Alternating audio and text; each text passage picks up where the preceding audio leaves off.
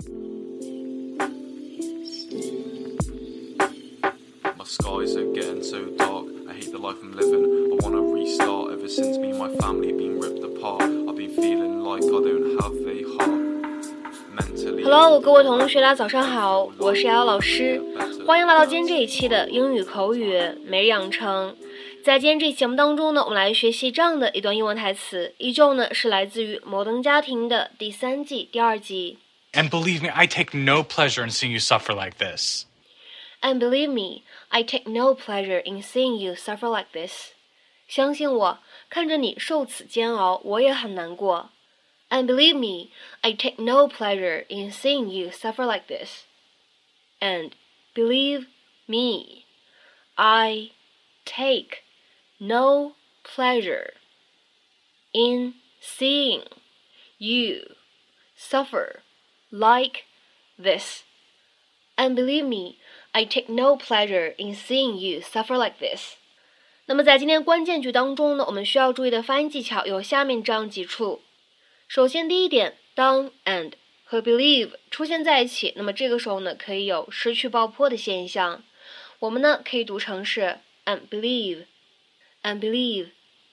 再往后面看，take no 这样的两个单词呢出现在一起会有不完全爆破，所以呢我们可以读成是 take no，take no。再来看一下末尾的位置，当 like 和 this 出现在一起的时候呢，我们有不完全爆破的现象，所以呢可以读成是 like this，like this，like this。And believe me, I take no pleasure in seeing you suffer like this. Good morning, Princess. Good morning, Lily. It's very adorable, Mitchell, but having kind of a rough morning. Teddy up. I'm sorry, Lily, those days are over. Now, here's your lunch.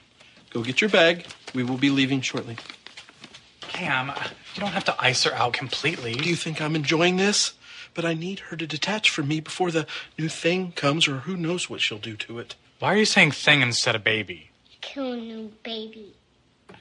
Oh, um, look, I, I know this is hard, but I really appreciate what you're doing. And believe me, I take no pleasure in seeing you suffer like this.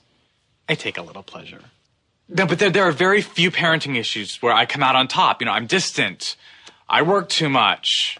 My French braiding is sloppy. Finally, you know, something that isn't my fault. Ready? Okay. Could you please just go put her in her car seat while I compose myself? Right, you know what, Cam? Why don't I just take Lily to preschool on my way to work? I think that would be best. Let me just whip up a smoothie for you before you go. I push the buttons, Daddy. You certainly do. 在今天节目当中呢，我们来学习一个动词短语，叫做 take pleasure in something。在口语当中呢，我们也可以说 take pleasure in doing something。 Pleasure 这个单词呢，大家都知道，名词表示愉悦、开心或者欢乐这样的意思。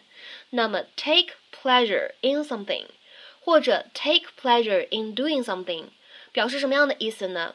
享受做某件事情。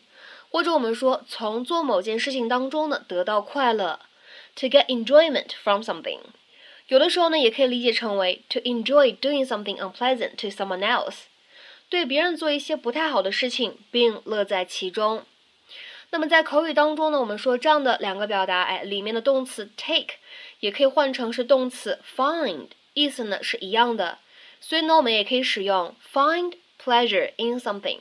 或者 find pleasure in doing something 这样的结构去表达。下面呢，我们来看一些例句。第一个例子，He takes great pleasure in annoying me。他在气我这件事情上得到了很大的快乐，或者说他很享受惹恼我的过程。He takes great pleasure in annoying me。再比如说，我们来看第二个例子，He took pleasure in humiliating her。他非常享受羞辱她这件事情。那么这句话的话呢，我们也可以翻译成他以羞辱她为乐。He took pleasure in humiliating her。再比如说，我们来看第三个例子，I take great pleasure in watching them grow。看着他们长大，我特别开心。I take great pleasure in watching them grow。再比如说，看下面这样一个例子，Why do so many boys take pleasure in torturing insects and small animals？ 为什么这么多男生以折磨昆虫和小动物为乐？Why do so many boys take pleasure in torturing insects and small animals？再比如说，看下面这样一个例子 ：He takes no pleasure in his work。他在他的工作当中感受不到丝毫的乐趣。He takes no pleasure in his work。再比如说，我们来看下面这样一个例子：Everybody takes pleasure in eating。每个人都很享受吃东西的过程。或者说呢，每个人都很爱吃。Everybody takes pleasure in eating。那么下面呢，我们来看最后一个例子。He took great pleasure in pointing out my mistakes。 他特别乐于指出我的错误。He took great pleasure in pointing out my mistakes。那么在今天节目的末尾呢，请各位同学尝试翻译下面这样一句话，并留言在文章的留言区。Jeremy 非常享受做饭这件事，乐在其中。Jeremy 非常享受做饭这件事，乐在其中。那么这样一句话应该如何使用我们刚刚讲到的这样一个表达去造句呢？期待各位同学的踊跃发言。我们今天这期节目呢，就先讲到这里，拜拜。